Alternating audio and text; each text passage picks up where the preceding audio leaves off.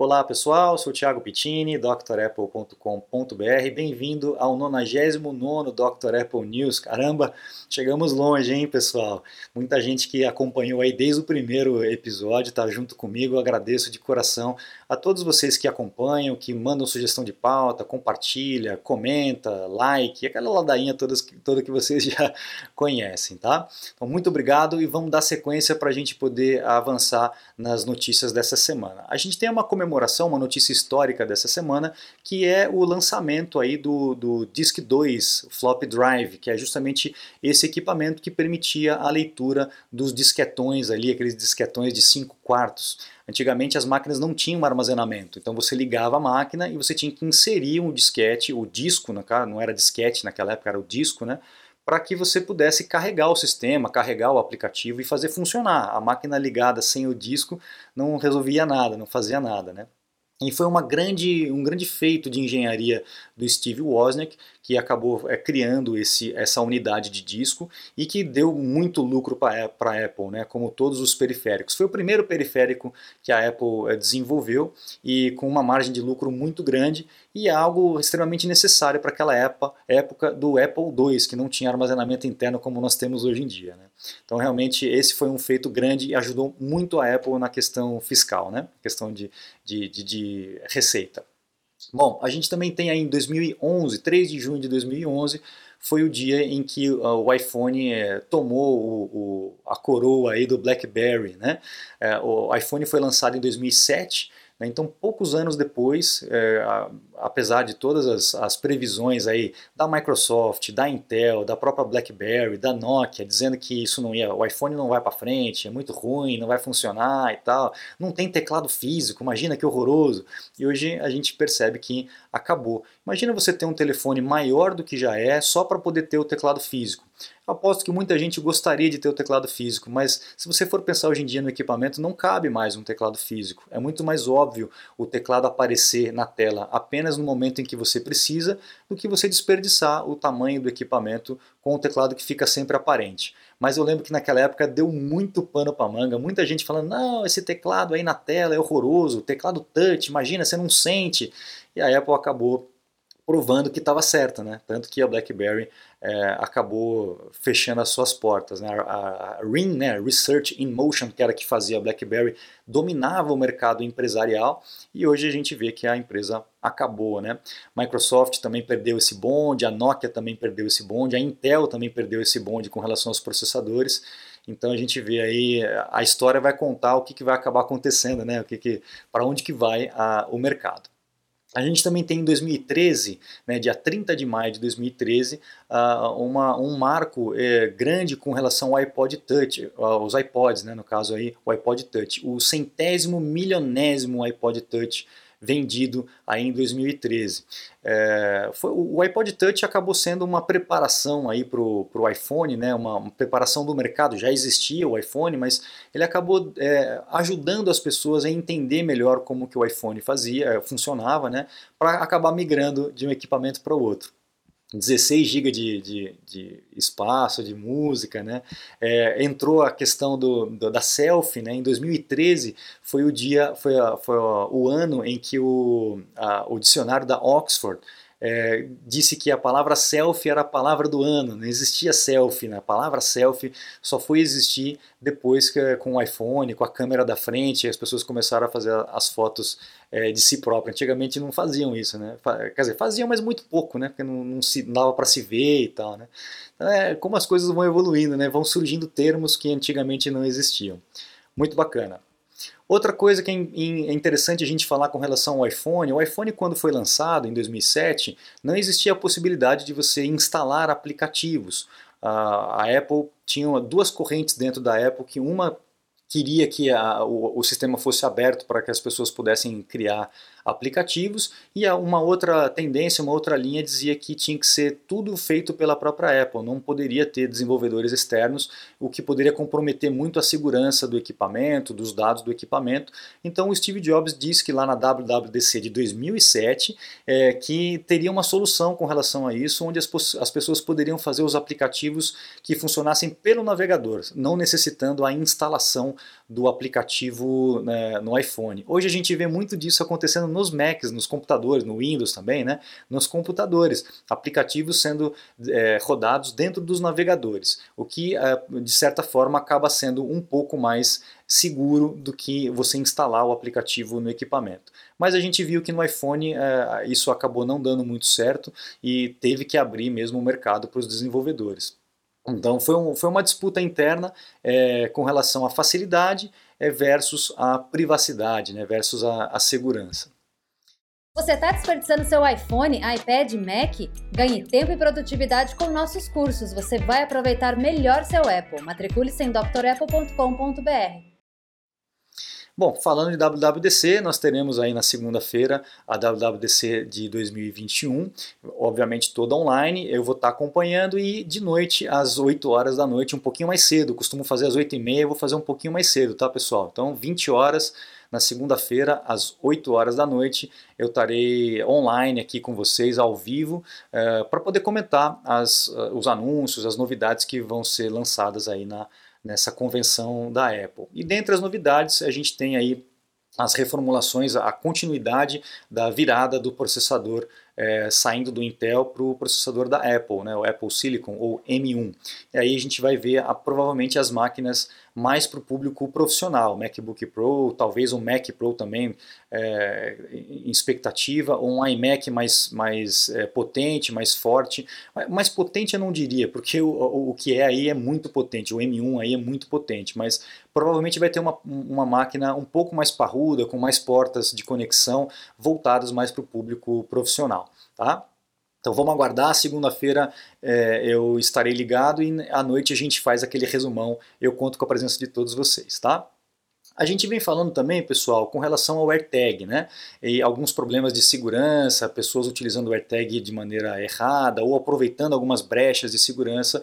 E a Apple, obviamente, está correndo atrás para poder fechar essas portas e tornar os, esse serviço e esse produto cada vez mais seguro. E ainda nesse ano vai ter um aplicativo para o Android para você poder localizar o teu AirTag, caso você perca, não esteja com o teu, com, não tenha um iPhone, não esteja com iPhone, você pode utilizar o Android é, um, para poder localizar o equipamento. Óbvio, é, isso aí realmente é muito útil e qualquer melhora na parte de segurança é sempre bem-vinda, né? Bom, falando ali do iMac, né? É, muita gente não gosta do Johnny Ive, muita gente venera o Johnny Ive, mas o fato é que é, ele saiu da Apple, né? E, mas existem rumores aí de que ele ainda estava trabalhando meio que por debaixo dos panos aí no desenvolvimento desse iMac novo que foi lançado aí é, no começo do ano, né? É, a Apple não confirma e também não, não refuta a, a informação de que ele participou, mesmo tendo saído da Apple, ele participou da, da, do planejamento, do desenvolvimento, do design da máquina. Eu acho que é bem provável mesmo, né? Ele não queria mais aquela, aquele compromisso diário, mas é, com certeza ele tem um, um, um, amor muito grande pela, pela empresa, pela marca, né? Bom, a Samsung está dizendo que já começou a produção aí dos, dos displays com 120 Hz de, de frequência, né? É, o que é, dá a impressão que o equipamento é mais rápido, a, as coisas na tela funcionam mais rápido, então a gente tem essa impressão de que é mais fluido. Vamos ver se isso vai entrar, provavelmente vai entrar só na linha mais é, na linha Pro dos iPhones 13, né? É, talvez as linhas menores, o, não sei se vai ter o Mini ou não vai ter o Mini, ou a, apenas o iPhone, é, provavelmente não vai ter essa, esse display de 120 Hz. Vamos aguardar. Eu, sinceramente, não percebo muita diferença é, de, de um display para o outro. Vamos ver se na, no, no, Apple, no iPhone, vai ter realmente uma diferença mais, mais significativa. Mas é questão de cada um, né? Eu tenho, conheço pessoas que falam que a diferença é brutal, percebem uma diferença brutal com relação a essa frequência, né? Vamos ver o que, que vai acontecer iPhone 13, é, o rumor aí é que vai ter uma bateria ainda maior, provavelmente ele vai ser até um pouco mais espesso do que é o anterior. Aquilo que a gente já vem falando há muito tempo, né? Poxa, eu prefiro um equipamento um pouquinho mais espesso com uma durabilidade maior da bateria. E parece que finalmente essa, essa mudança, essa, esse aumento da bateria, da capacidade da bateria, é um aumento significativo, né? perto do que já foi feito antigamente. O iPhone já melhorou muito, pessoal. O iPhone 11 e o iPhone 12 já melhoraram muito com relação à bateria comparado com os anteriores, mas aparece aqui ó, a comparação do iPhone 12 Pro Max com 3.687 mAh comparado com o 13 que seria 4.352 mAh. É uma, uma diferença significativa. Né? E aí no caso do iPhone é, normal, que, não, desculpa, do iPhone Pro sem ser o Pro Max, de 2.815 mAh para 3.095 mAh. Realmente é, uma, é, é um ganho grande, né? um ganho considerável. E tudo que melhorar na bateria para a gente é sempre bem-vindo. Para qualquer equipamento é sempre bem-vindo. Né? Bom, uh, tivemos atualização aí também né, do iOS 14.6 e algumas pessoas estão reclamando que depois disso a bateria começou a drenar mais rápido. Talvez algum erro, talvez alguma, algum problema com algum aplicativo específico dentro do sistema, enfim. Eu não tive problema com a bateria no, nesse 14.6. Se você teve esse problema de drenar mais rápido a bateria, coloca no comentário aqui para a gente ter um pouco da noção do tamanho do problema. Mas por mim aqui está tranquilo, eu não tive essa, essa dificuldade. Bom, foi listado aí uma, uma categoria de emprego, né, uma, uma, uma parte é, da, da, do desenvolvimento da Apple para um sistema chamado Home OS. Estão é, recrutando pessoas para trabalhar nesse projeto né, chamado Home OS. Isso significa o quê? Significa que a gente vai ter mais equipamentos voltados para casa, como uh, o HomePod, por exemplo, né? E provavelmente o HomePod vai ter uma tela, vai ter uma interface gráfica para a gente trabalhar. Talvez junto com o Apple TV. Lembra que a gente falou nos news passados que a Apple talvez é, juntaria o Apple TV com o HomePod, né? Com uma tela para você poder interagir. Enfim, é, esse é um grande indicativo e que a Apple vai focar bastante nessa questão de, de, de equipamentos para casa, para automatização da casa. Né? É muito legal, muito legal. O futuro aí é grande para muitos equipamentos para essas casas inteligentes, né? Uh, notícias também lá do, do velho mundo, é, é, uma notícia com relação à App Store, a gente está nesse furdúncio todo da App Store, da Apple com a Epic, né, com o Fortnite, reclamando dos valores, enfim. E a gente vê que uh, houve um aumento muito grande, principalmente nessa pandemia, dos serviços, né? um aumento de, de 24, cerca de 24% é, nos serviços que a Apple oferece. Óbvio, está todo mundo em casa, está todo mundo dependendo dos serviços é, é, virtuais, né? e é óbvio que iria aumentar, mas ó, 643 bilhões em venda na App Store. É um mercado gigantesco, né? é um mercado gigantesco e a Apple está muito à frente com relação à, à concorrência nesse quesito, tanto na facilidade quanto na, na segurança desses produtos, né, desses é, aplicativos. E para encerrar, a nossa última notícia é a Huawei, que é a, a Xerox né, da, da, da, Apple, ela, eles fazem os produtos idênticos, né, eles não têm a menor vergonha de fazer a coisa realmente muito copiada. Estão lançando agora um Harmony OS, que seria o iOS é, da, da Huawei. Ao invés deles utilizarem o Android, eles estão desenvolvendo o próprio sistema operacional. Eu acho legal, é, é mais concorrência, eu acho bacana é, deixar de utilizar o Android e utilizar um outro sistema. Vamos ver se ele vai ser bom. Eu tenho algumas pessoas que é, têm esses equipamentos da Huawei e falam bem. Também tem outros que não gostaram muito não. Então se você tem um Huawei aí, coloca a sua impressão, é, se você acha o produto bom, se realmente valeu a pena comparado com outros que, que nós temos. E tem toda aquela questão da, da empresa Huawei envolvida em escândalos de espionagem industrial e tal. Então a gente tem que tomar um pouco de cuidado com relação a isso, mas eu acho interessante ter mais uma via, não ter só o iOS e o, o Android, né?